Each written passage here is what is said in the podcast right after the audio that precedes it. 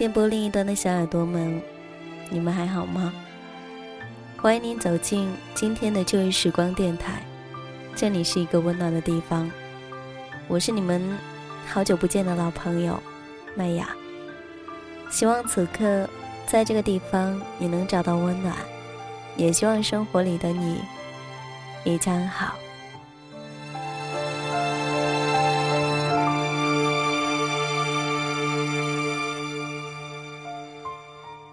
今天是一个非常特别的日子，不管走到哪里，或是走进哪一个频道，耳朵里面充斥的全部都是五二零。也就在今天，我在朋友圈发了一段说说，我说五二零到了，本人单身，如果有喜欢的，赶紧吱一声，我追你。写完了才想起来，别人看到，会以为我这是有多需要爱啊！在充满爱的这一天，既然找不到人来爱，有你们说一直爱我，其实也是一件非常幸福的事情。我记得在去年的今天，跟大家一起分享了《爱的告白书》。我不知道，去年听到我节目的朋友，还有多少在听。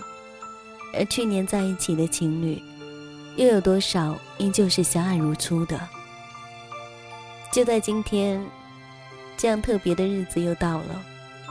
这一年里面，我不断的看到很多的朋友，在自己的说说里面，还有朋友圈里面，今天还说着某某某我爱你，过一段时间，却也悲伤春秋的说着，再也不相信爱情了。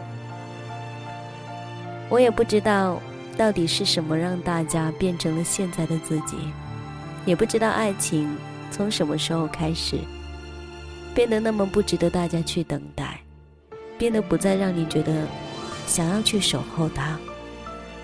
应该是岁月吧，岁月里遇到爱情，而爱情为岁月变成了不再是原来的样子。数一数有多少人曾经说过“我爱你”这一句话，再算一下，有多少人又真的陪了你很久。其实，真爱不应该用嘴来表达。我相信，时间会告诉你所有的真相。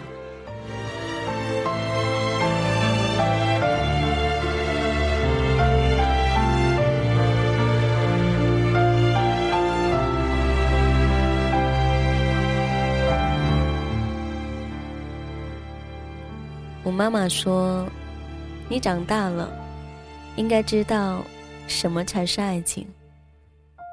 如果他每天送你回家，在你无聊的时候陪你聊天儿，你生病的时候提醒你注意吃药，那么我告诉你，任何一个喜欢你、对你有一点点好感的人，都能够做得出来。但是你无聊时，他过来陪你聊天儿。”你生病的时候，他买药给你送过来。如果这样，我会很欣赏他。他要像你爸一样包容你，男人一样保护你，像我一样心疼你。我不怕你十几岁就谈恋爱了，而是怕你遇到认为做了一点点皮毛就说爱你的人。麦雅知道，每个人都会遇到喜欢和爱。我也相信，你在五二五二零这一天，一定遇到了好多人对你说出那珍贵的三个字：“我爱你。”可是，什么是爱？什么是喜欢你？麦雅希望，你心里比任何人都明白。今天的旧日时光，在五二零这一天。依旧来分享来自于卢广仲的爱情告白书，但是今年只有一封。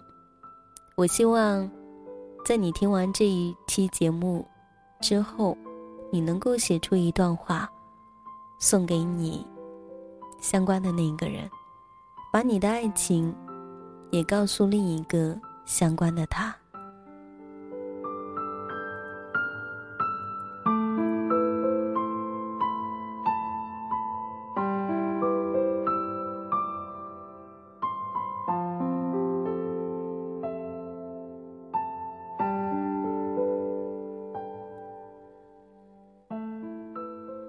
今年的情人节，一位好朋友在网上无意的预定了情侣电影的套票。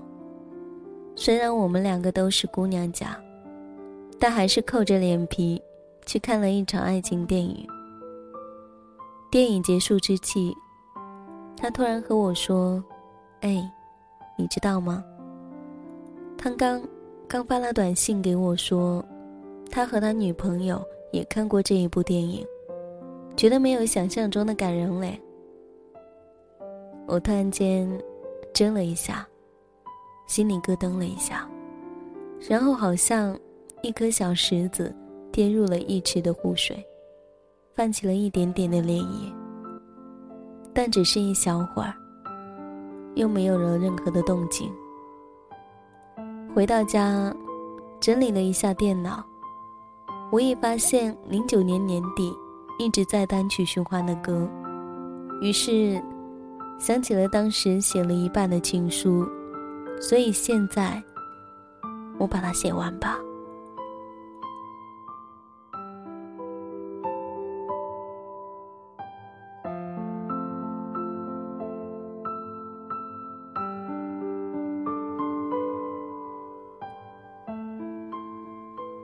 给四年前的你，那时我本来想写一封信给你的，一封表白的信。我想，把自己对你所有的情绪、情感，全部写进那一封信里的。但是，我也忘了当时因为什么事情，自己最后没有那么做。可能是遇到了什么与你有关的事情吧。不然，以我那个年纪的鲁莽和冲动，怎么会忍得住这一种难以隐藏的情绪呢？现在想起来，我和你应该有整整三年没有见面了吧？如果算上初三那一年和你一点联系也没有的话，那就是整整四年了。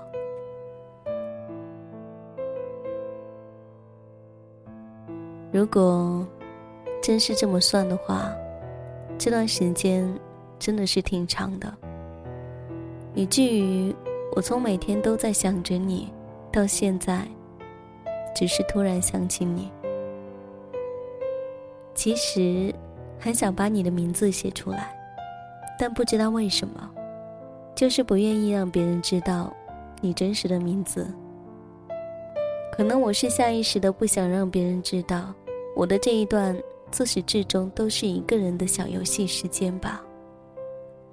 你的名字。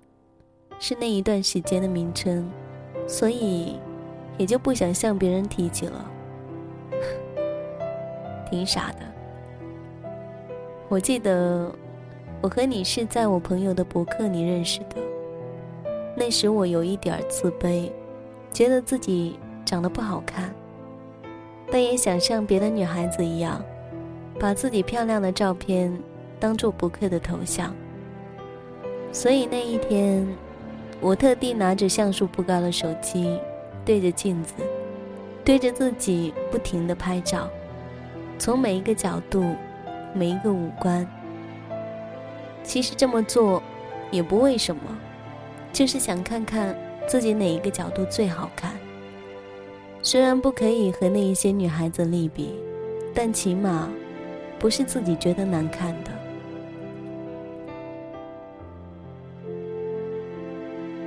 所以那个时候，笨拙的学着博客上的那些女孩子，她们的表情和动作，在几乎占满了手机内存的照片里面，我终于找到了一张看起来还可以的自己。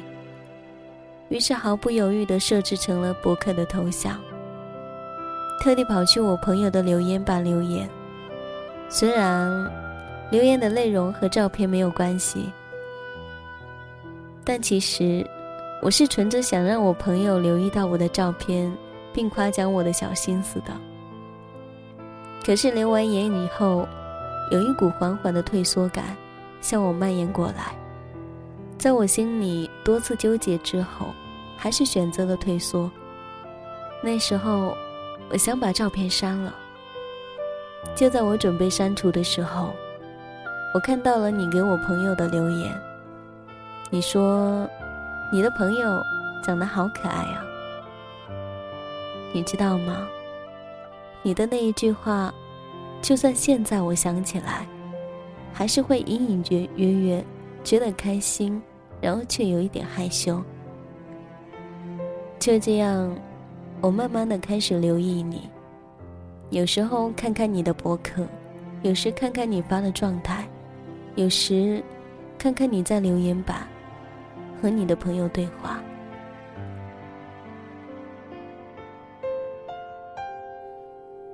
在刚开始，我也会去你的留言板留言。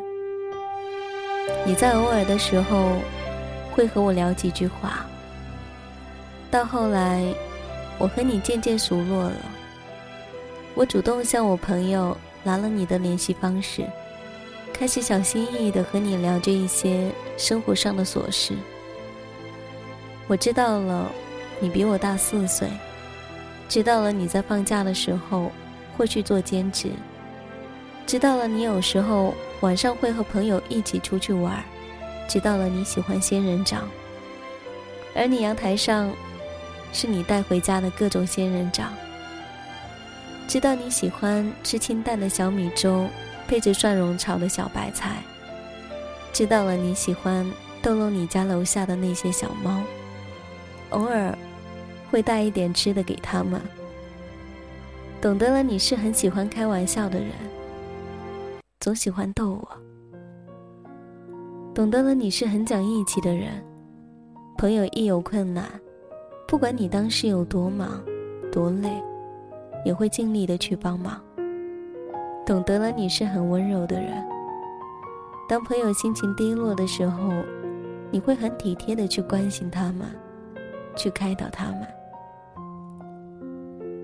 那时候，我心里像是给你准备了一个小小的瓶子，每一次多了解一点点，就会往小瓶子里面加一点温热却又不明的情绪。渐渐的，那个越装越满的小瓶子开始重了起来，开始压得我不舒服，闷闷的，略带生涩的感觉，像是准备下雨前的那一段压抑的气息，让我透不过气来。但那时我并不知道这是怎么回事，只是傻傻的认为是自己身子因为学业的压力。和天气的变化而变得不舒服。我记得那个时候正是梅雨时节，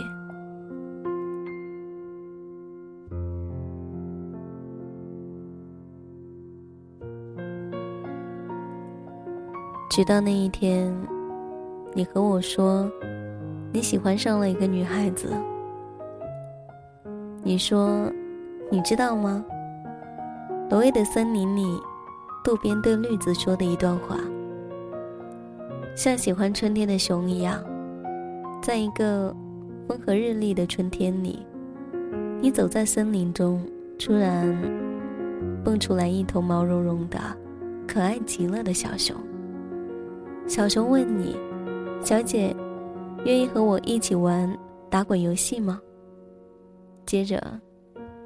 你和小熊从长满了三叶草的那个山坡上，互相拥抱着从山坡上滚下去，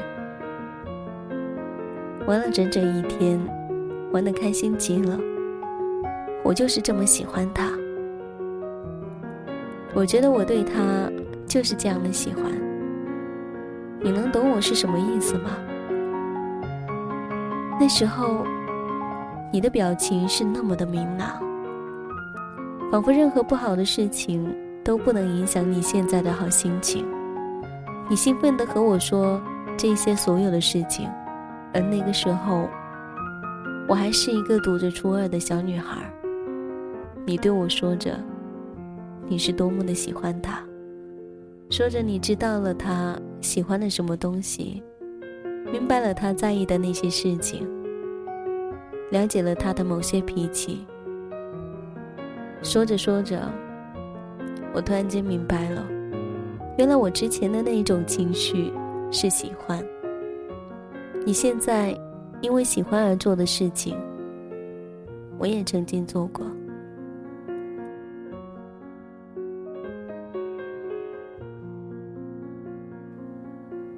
再后来，梅雨时节过了，我的初中三年也过去了。我的小瓶子也不知道是否被自己潜意识的埋了起来。我想，说到这里就足够了。这样的时光，这样的回忆，点到为止就可以了。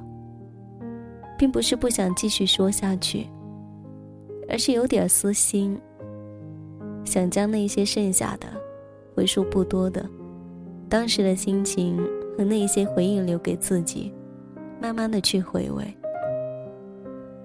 对不起，在没与你再次相见的四年之后，我才写下了这一封信，还是一封可能不会寄出去的信。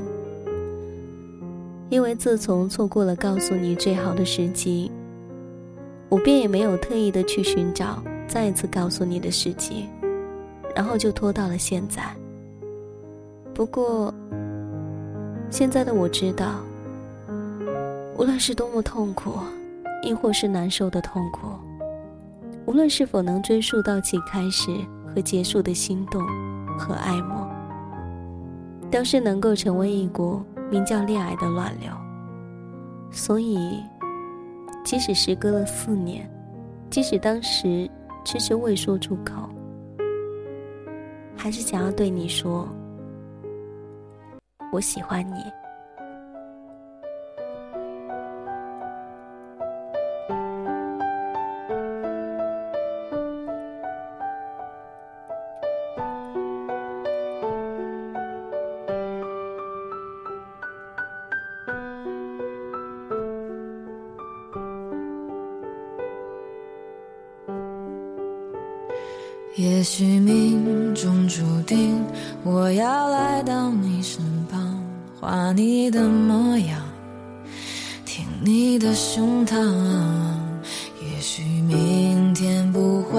像今天一样辉煌，谁又不受伤，在痛苦中成长，时间永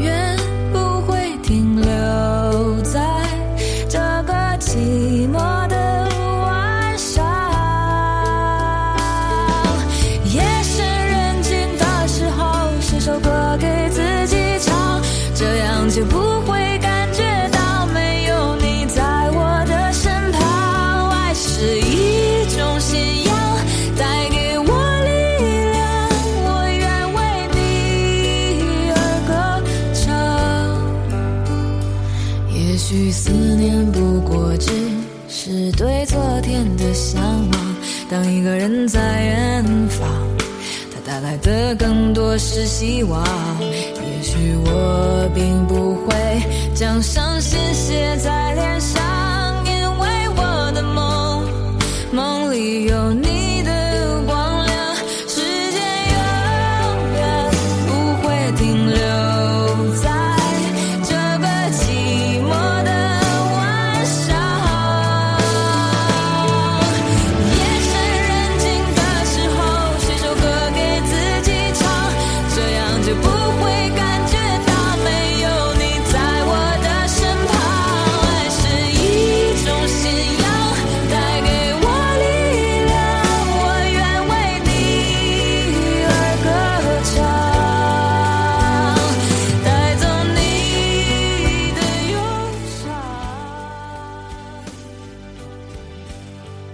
其实，我一直都相信，不管你的条件有多差，总会有一个人在爱你；不管你的条件有多好，也总有一个人不爱你。在对的时间遇到对的人，这是一种缘分，而这种缘分恰恰需要耐心去等待，需要经历种种的挫败才能够遇见。因为有些爱，不得不各安天涯。那些以前说着永不分离的人，早已经散落在天涯了。所以，收拾起心情，继续走吧。错过花，你将收获雨；错过这一个，你才会遇到下一个。这一天，麦雅祝福你，希望你能够拥有很多的爱情，或是来自于爱情里带给你的幸福。这里是旧日时光，感谢聆听，我是麦雅。喜欢我节目的朋友可以关注来自于腾讯微博或是新浪微博 DJ 麦雅。告诉我你的心情，还有你的故事，或者你也可以加入到我的听友互动群幺三八九五八零九七。那么这个时分将要跟大家说一声再见了，我们下一期再见，拜。